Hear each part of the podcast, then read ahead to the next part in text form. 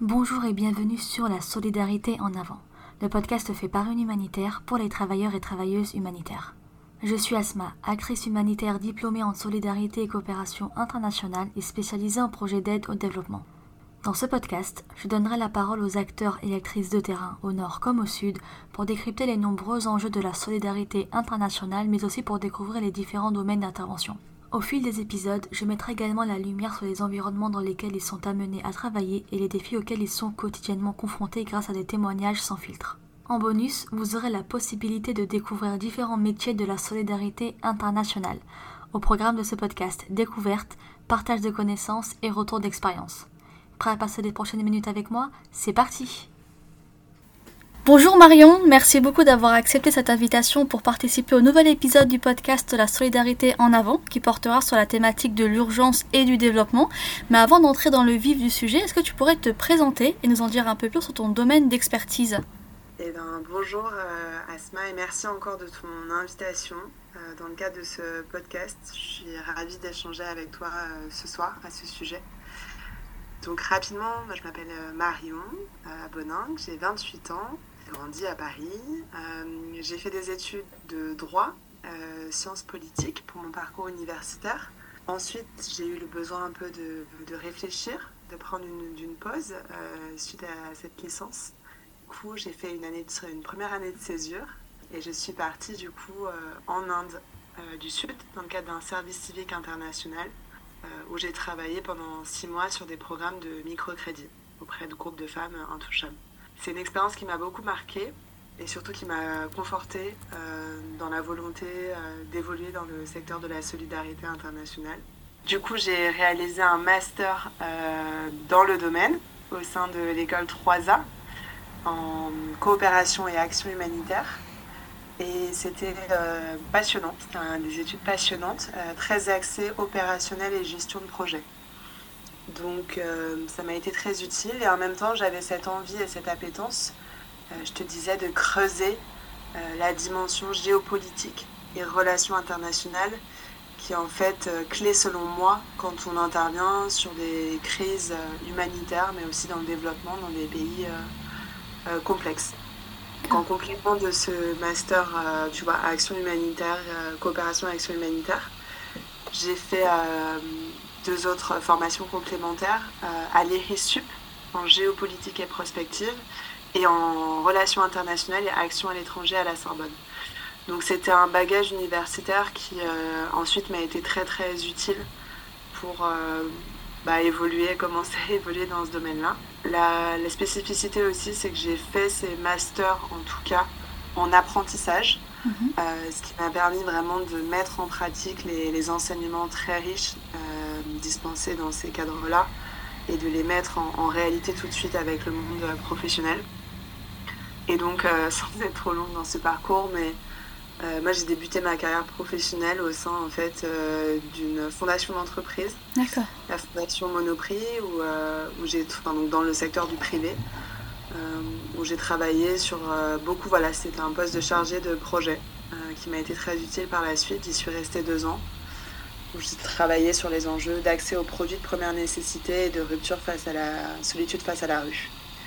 Et tu verras, ça, ça fait du lien en fait, ça fait du sens par rapport au parcours ensuite.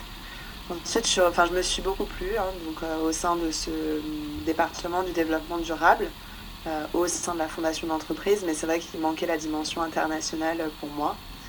Euh, donc je suis revenue à mes premiers amours après ces deux ans passés à Monoprix dans le cadre de ma formation euh, en apprentissage à la Sorbonne, j'ai effectué un apprentissage au sein d'une petite ONG qui s'appelle Friendship France euh, et dont la mission est de mettre en œuvre des programmes de développement et euh, d'aide humanitaire au Bangladesh, dans les camps de réfugiés à Cox's Bazar.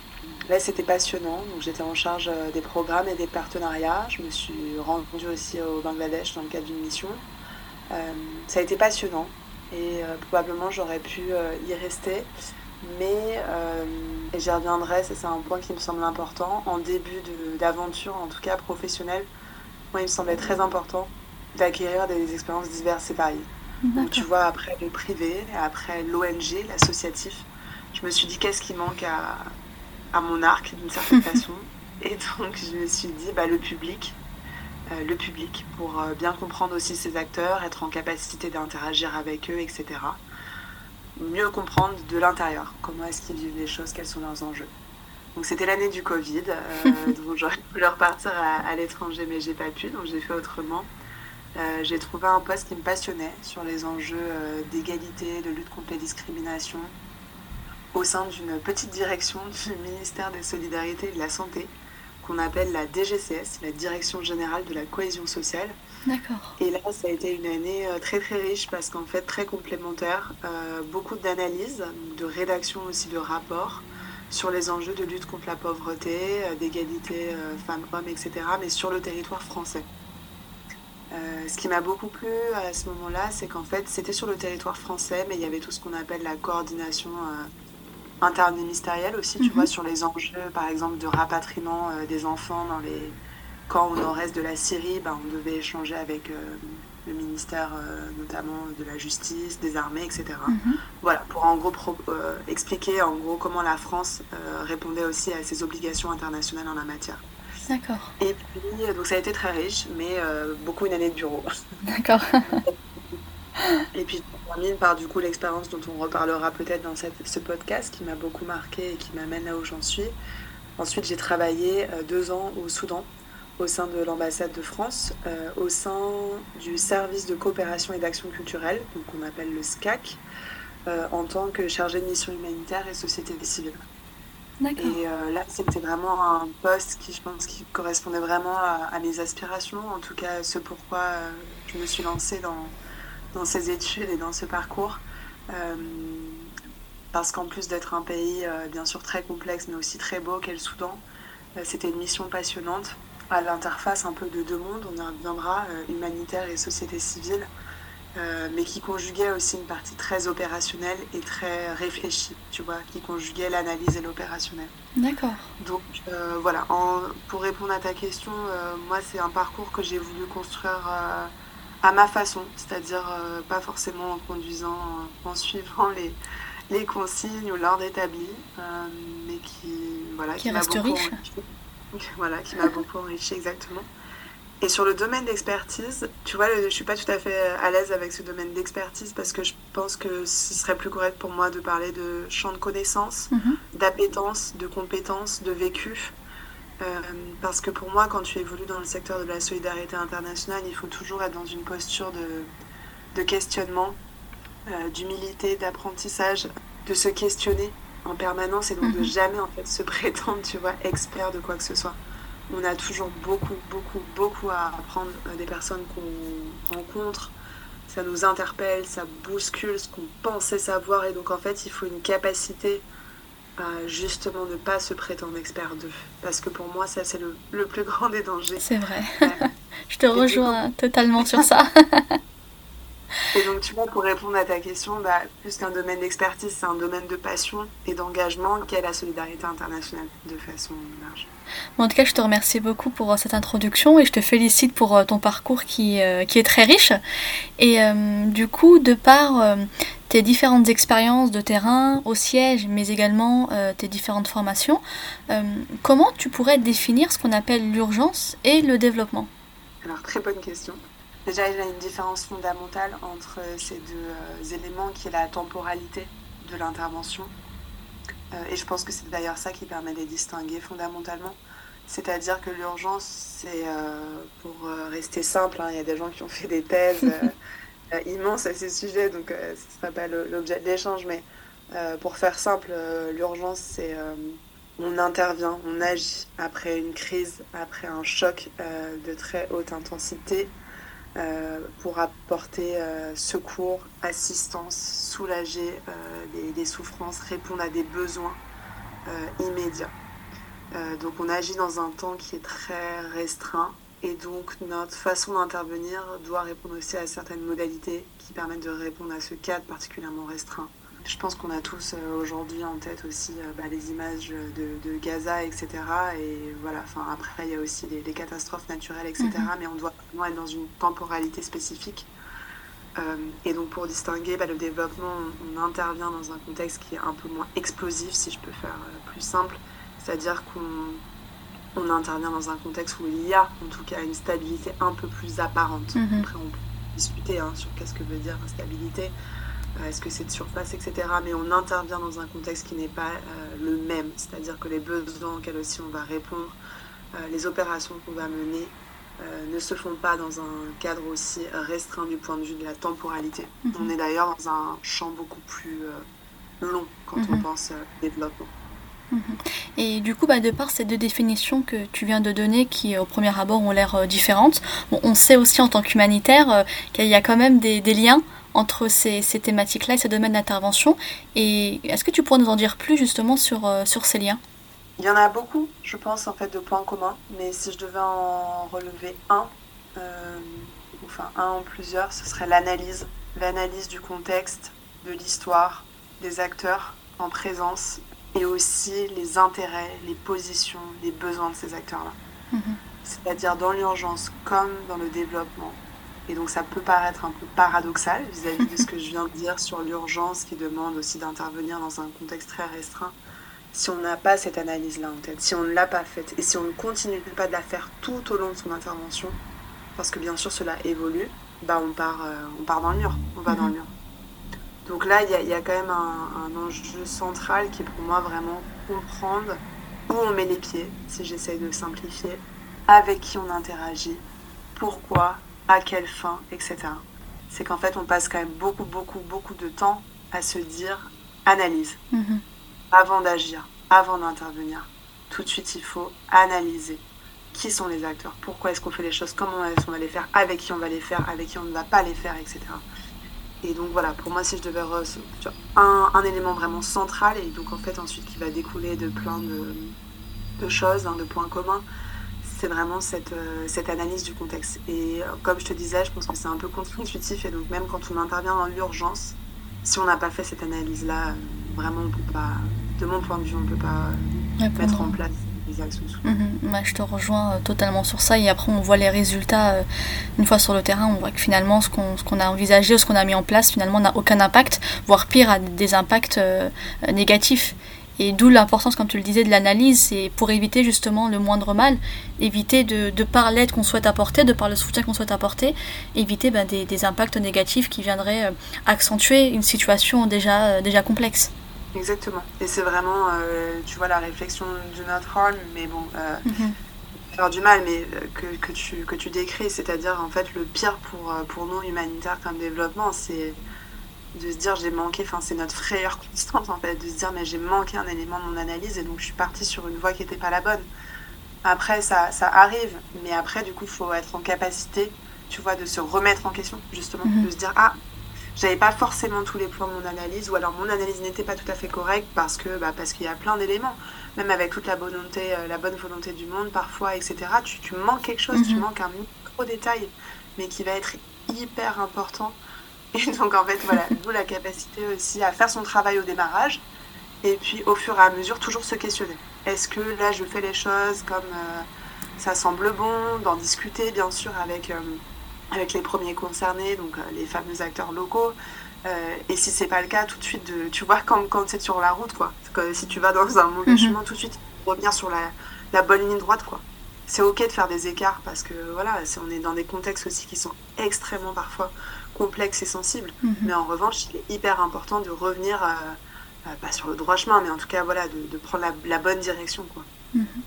Et euh, imaginons qu'il y a eu une catastrophe euh, naturelle, que les équipes d'urgence sont, sont intervenues pour apporter un premier secours et qu'il faut maintenant envisager la reconstruction. Comment assurer une bonne transition entre bah, les acteurs de l'urgence et ceux du développement? Alors c'est une question euh, cruciale, hein, centrale que tu poses. J'ai beaucoup, enfin on continue de beaucoup y réfléchir en fait tout au long de son engagement.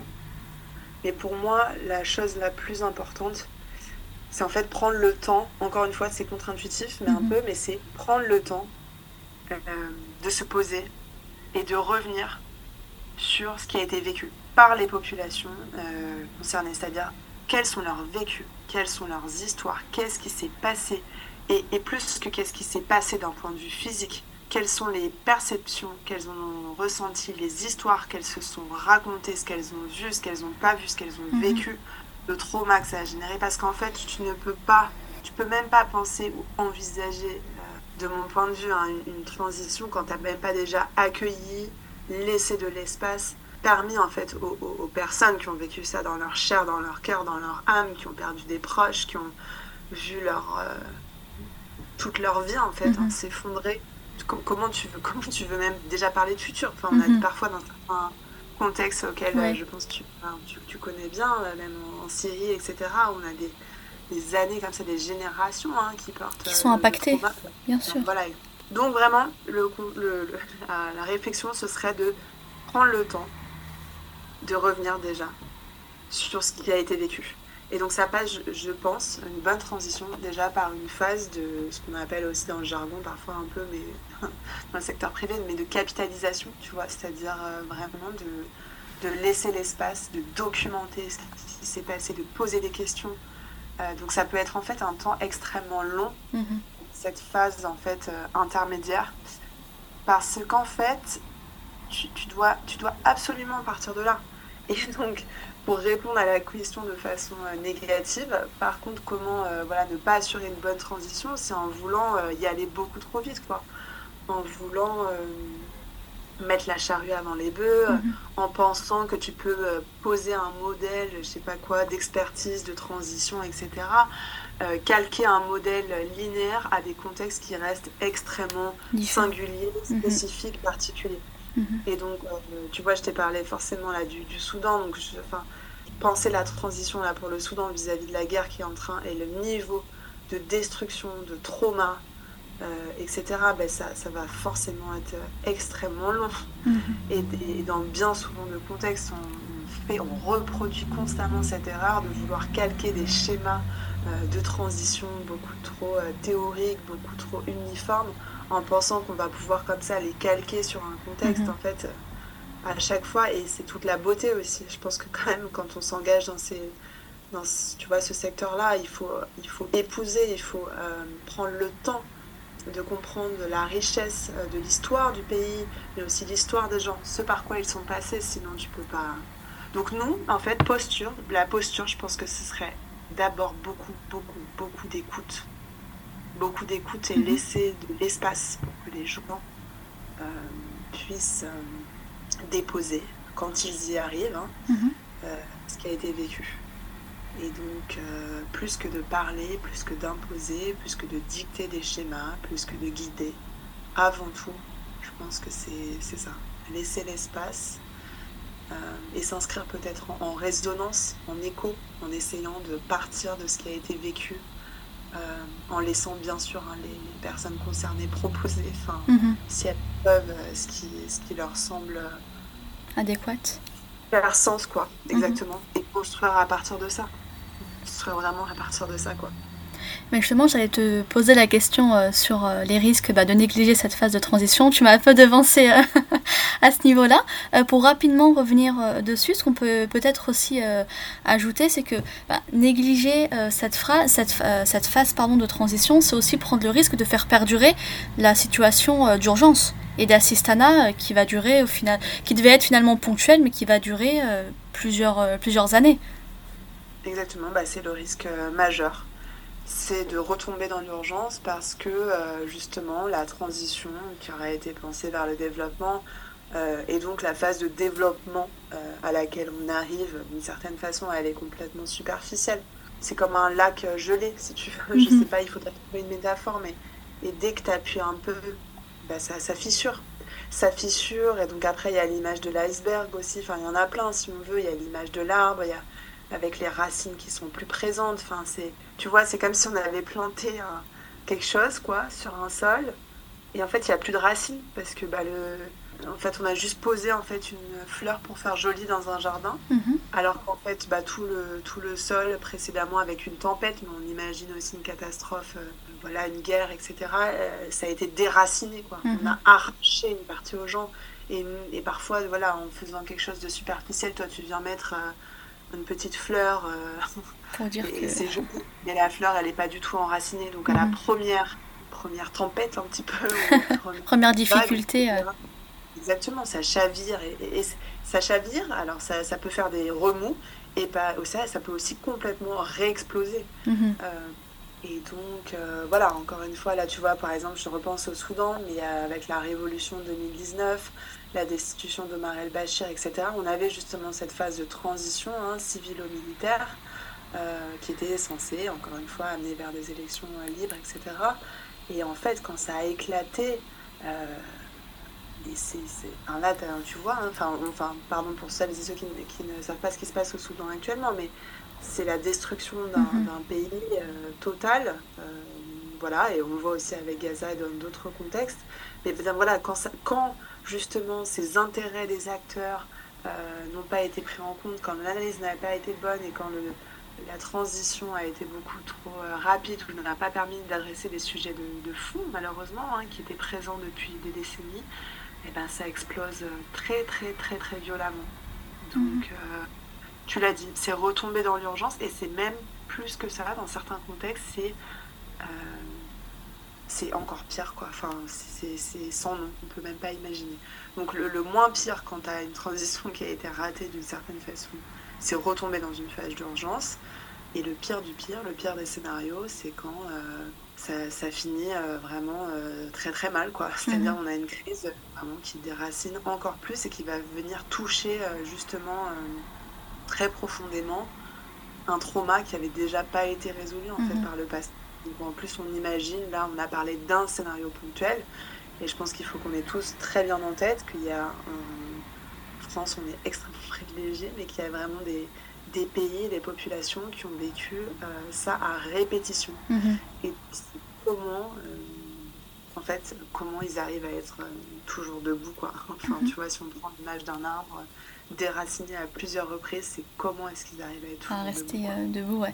Bah, là, ça me fait penser un peu, tu sais, à l'exemple de, de, de Tahiti après le séisme qu'il y a eu il y a quelques années où on a eu plein d'interventions d'ONG, mais on voit aujourd'hui que la situation est, et euh, tout aussi pire euh, qu'à l'époque et où malheureusement euh, bah, le pays n'a pas su se relever après cet incident et malgré les interventions ou aussi peut-être les ONG ont été fautées d'une certaine façon pour pas avoir pensé à, bien construire la réponse d'urgence, ne pas avoir bien pensé la réponse de développement et, aujourd'hui on le voit en 2024 le pays est encore en très grosse difficulté. Tout à fait, je suis d'accord avec toi. Esma, je voudrais juste ajouter que forcément j'ai une sensibilité particulière sur les ONG, mais parce que pour les avoir euh, beaucoup fréquentées, euh, notamment au Soudan, euh, la, plupart font vraiment ce qu'elles peuvent et, la, mhm. et, la, plupart en fait, font, essayent de faire tout ce qu'elles peuvent en fait. Hein. et surtout, bon, après, c'est comme dans tout, hein, les ONG, comme dans le milieu de la diplomatie, comme du secteur privé, tu as des gens plus ou moins engagés euh, moi, j'ai surtout été impressionnée en fait par euh, le niveau d'engagement dans certains contextes particulièrement compliqués euh, que les ONG avec leurs équipes et leurs mhm. ressources qui sont très limitées essayent. Ils essayent, mais en fait, tu vois, c'est un système qui ne va pas. Plus que des ONG ou des, ou des personnes, c'est un système à repenser. Et je pense que ça, c'est important que les gens l'aient en tête les ONG, euh, et les humanitaires, les acteurs du développement, et, encore une fois, hein, ceux qui partent dans des contextes avec une vraie, un vrai intérêt, euh, passion pour le pays, et souvent ils se donnent à, cœur et âme. Après, parfois c'est même l'enjeu, il faut qu'ils, tu vois, il faut aussi arriver à souffler, à se dire qu'est-ce qui n'est pas de mon ressort, hein, mhm. parce que pour pas partir au burn-out ou complètement tout ça. Euh, mais donc ce que je voulais dire, c'est qu'il y a un vrai questionnement euh, aujourd'hui qui doit même sur tu vois le DIH droit international mhm. humanitaire les lois de la guerre en fait tout est en train mais d'exploser mhm. quand on pense à Gaza mais et tu as cité Haïti enfin l'Afghanistan etc c'est-à-dire euh, et pour y revenir moi c'est d'où mon niveau de frustration en fait quand j'avais étudié le droit etc je me disais mais c'est magnifique en fait on a on est censé avoir des un corpus euh, enfin voilà on a mhm. le R2P also responsibility to protect, etc. Enfin, les États ne sont pas censés, euh, sont censés assurer la protection aussi de, leur, euh, de leurs citoyens. On a un droit international humanitaire qui nous explique qu'on ne doit pas bombarder les hôpitaux, pas les civils, pas les enfants. Enfin voilà, les, conventions de Genève, etc. Et quand tu vois le monde, en tout cas d'un point de vue géopolitique, je te parle même pas d'un prisme humanitaire ou développement, ce qui est en train de se passer, mais c'est c'est aberrant. C'est aberrant. C'est aberrant. Bien sûr. c'est comment c'est comment est-ce qu'on pense autrement en fait? Comment est-ce qu'on se dit euh, il va, faire, va falloir inventer d'une certaine façon autre chose, il va falloir faire bouger les lignes parce que, parce que ça rend fou en fait. De, ça, rend fou. Et, je pense à tu vois, tous ces acteurs aussi, soit de l'humanitaire ou du développement. On ne fait pas ce métier en fait pour. Euh, enfin, on voit beaucoup d'humanité et mhm. euh, en fait sur place. Et je pense qu'on tient grâce à ça. On tient par les rencontres qu'on fait, par l'immense, euh, le, terme, le terme est galvaudé de résilience, mais mhm. l'immensité en fait des personnes qu'on rencontre. C'est vrai.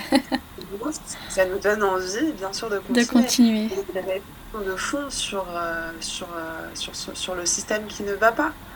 Sur le système qui ne va pas, et depuis des années. Donc, je te partage aussi ça. Tu vois, dans les pistes de réflexion, on en discutait l'autre jour toutes les deux, tu vois, là j'ai débuté une, formation sur l'intervention civile de paix. Enfin, je pense qu'il est très important de commencer à penser vraiment un peu hors du cadre. Comment est-ce qu'on peut penser différemment? Est-ce qu'il est encore possible de penser différemment? Euh, En tout cas, voilà, d'essayer de faire bouger des lignes dans euh, un système qui, tu l'as décrit depuis des années, montre ses limites, euh, est à bout souffle un petit peu. Bah, c'est gentil, merci beaucoup pour, euh, pour toutes ces précisions. Et pour euh, terminer du coup sur une euh, dernière question, essayer un peu de regrouper tous les, les, éléments que tu as pu mettre en avant, quel conseil tu donnerais aux acteurs à la fois de l'urgence et du développement pour essayer de travailler conjointement et accompagner les mieux, au mieux pardon, les communautés? Alors du coup, si on devait synthétiser, je pense que d'ailleurs c'est pas accompagner les communautés, c'est faire avec. Ouais, c'est vrai, c'est vrai. Totalement raison, tu fais bien de me reprendre. C'est-à-dire nous, on ne doit pas accompagner en fait les communautés. Les, communautés, les acteurs locaux, on les appelle comme on dit dans la population. Elle, euh, c'est elle qui sait le mieux. Mhm. C'est elle qui sait le mieux ce qu'elle a vécu, ce dont elle a besoin, euh, ce à quoi elle aspire, euh, en dépit même d'un trauma, etc. Donc c'est et c'est eux qui ont l'intelligence. Une intelligence, je pense, qu'on ne mesure même pas. Euh, enfin, bon, on, le sait, hein, on parle beaucoup de localisation, etc. Mais c'est plus que ça. Là, ça dépasse ça. Donc, le premier conseil, ce serait partir de, enfin, partir des acteurs locaux, euh, euh, quel que soit le nom qu'on les appelle, les communautés, les acteurs locaux, enfin la population quoi, mhm. du pays dans lequel on, on, intervient, on essaie de faire des choses. Partir d'eux faire avec. Enfin, ça doit vraiment être, euh, si tu veux vraiment ton, ton le mindset absolu. Quoi. Ne rien faire sans eux, ça c'est évident, mais c'est, tu vois, ce que je veux dire, c'est le, vraiment le next step. Euh, c'est même les termes co-construction, moi j'ai du mal, c'est plus que ça en fait. Mm-hmm. C'est vraiment, euh, voilà, on construit, c'est à partir de, c'est la pierre angulaire, c'est la, la chair, le fil rouge, la colonne vertébrale, enfin voilà, ça doit être vraiment ça, la base des interventions. Ensuite, je dirais, deuxième conseil, c'est de sortir des cases, des cadres, euh, euh, des, schémas de pensée théoriques, euh, autant que possible. C'est-à-dire, il est important, bien sûr, de savoir qu'il y a différents fonds, dispositifs, etc., qui sont alloués en fonction de tel ou tel schéma, quoi. Mhm. notamment si on parle d'urgence et développement. Mais il faut connaître au mieux ces dispositifs pour s'en libérer, j'ai envie de te dire, enfin pour s'en abstraire. Mhm. C'est-à-dire rester dans un cadre d'intervention, bien sûr, c'est parce que je suis en train de c'est pas, pas n'importe quoi, mais c'est de, et ça rejoint les autres conseils, qui est d'être le plus pragmatique possible euh, et d'essayer de, fracturer là où tu peux les, les frontières, les barrières justement entre tous ces mondes-là. C'est faire du lien c'est euh, inventer des, solutions, c'est faire bouger les lignes, en fait, mhm. justement, dans un système qui est parfois beaucoup trop rigide entre les différents dispositifs. Euh, donc c'est vraiment sortir des cases, mais pas, voilà, pas pour faire le fou. oui, pour, apprendre. Et surtout pour pas s'enfermer soi-même et les autres dans un schéma, mhm. tu vois. Moi, le pire, c'est vraiment des gens qui se disent bah, Je suis humanitaire, donc je ne parle que à des humanitaires. Quoi. par exemple.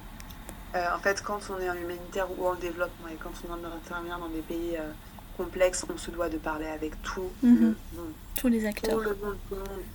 Donc c'est tout le monde autour de la table, j'ai envie de dire tout le monde autour de la table, ça, ça devrait être aussi être un, conseil central. Après, on n'est pas forcément d'accord mhm. avec euh, les discours, les positions, etc. des uns et des autres, mais ça commence par avoir tout le monde autour de la mhm. table pour écouter ne serait-ce que les différentes actions, les différents dispositifs, et ensuite réfléchir aussi à comment est-ce qu'on peut euh, voilà, être en bonne intelligence. Et donc mhm. ça, ça rejoint les derniers conseils. Euh, c'est de pas vouloir être le bon élève ou je sais pas quoi de son de son de son champ euh, justement mhm. d'expertise ou de son cadre. C'est sortir du cadre, mais toujours en bonne intelligence, euh, en coordination et en, à l'écoute aussi des différentes parties prenantes. Et c'est toujours faire preuve de bon sens. Mhm. Ça, ça peut sembler très bateau ce que je suis en train de dire, mais vraiment en fait c'est voilà, refuser de se mettre soi de mettre les autres dans des cases et surtout, surtout de mettre la population dans une case. Donc euh, voilà, je sais pas si c'est clair ces conseils-là, mais c'est partir des gens qui savent le mieux, si j'essaie de synthétiser, écouter les différents points de vue, mettre autant que possible tout le monde autour de la table pour n'exclure personne, ce qui peut aussi créer les conditions ensuite futures justement des éléments de ta crise. Mhm être très euh, lucide et s'intéresser, avoir de la curiosité justement pour les différentes actions euh, des uns et des autres. Et ensuite, euh, essayer de faire vraiment faire preuve de bon sens, d'être le plus pragmatique possible, c'est-à-dire aussi parfois en étant malin, en étant rusé, en se mhm. disant bah ça, ça n'est pas dans mon champ justement d'expertise où je n'ai pas les ressources pour cela. En revanche, il y a d'autres personnes qui sont en capacité. Et donc voilà, nous on peut mettre en fait en tout cela. Et, en fait, le résultat, souvent, euh, tu l'as dit, hein, on intervient dans des contextes qui sont très compliqués, parfois aussi avec des ressources humaines, financières, euh, compliquées. Il faut aussi se préserver. Et donc voilà, c'est comment est-ce que on met, tu vois, toutes les forces un peu euh, de l'équipe. Enfin, c'est comme un match, voilà, comme, un, comme dans le sport, quoi. Il faut que, ou comme un, comment dire, un concert, il faut que chacun arrive à, jouer son morceau ou sa mhm. partition. Euh, etc. Mais voilà, surtout, surtout, toujours le premier conseil, c'est on fait tout ça euh, parce qu'on essaye de se mettre au service de personnes incroyables. Et je crois que c'est quand même ça, quand même, le premier problème essentiel. premier point à retenir. Vraiment changer, exactement. Pour être plus positif, c'est que c'est elles et eux qui doivent être mis en lumière. Et nous, on doit juste être là, je pense, en soutien et faire ce qu'il est en notre possible pour essayer de trouver des solutions pour répondre à des difficultés, des expériences de vie euh, qui sont difficilement imaginables.